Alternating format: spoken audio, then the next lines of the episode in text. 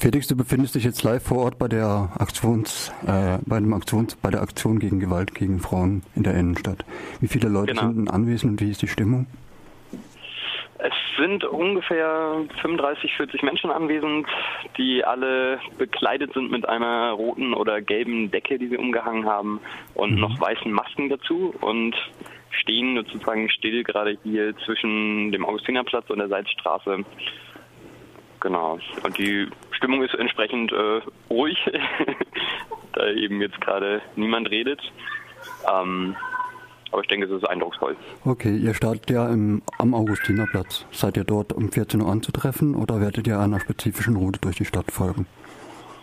Nee, genau. Es äh, wird, jetzt, wird es noch verschiedene Stationen geben und soweit ich weiß, ich weiß nicht genau den Zeitplan, aber soll es dann vom Valtari vor der Buchhandlung soll es enden.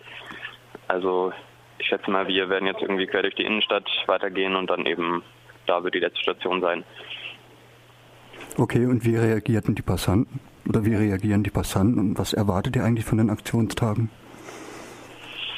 Ähm, also ich meine, es geht natürlich darum, Aufmerksamkeit zu schaffen, überhaupt, dass das überhaupt gerade dieser, dieser Tag ist gegen Gewalt an Frauen. Ich glaube, das ist jetzt nicht allzu bekannt.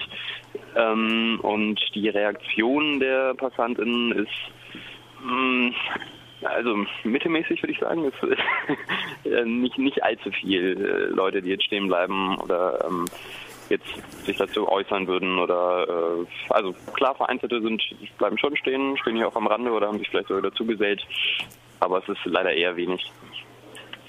Okay, danke Felix.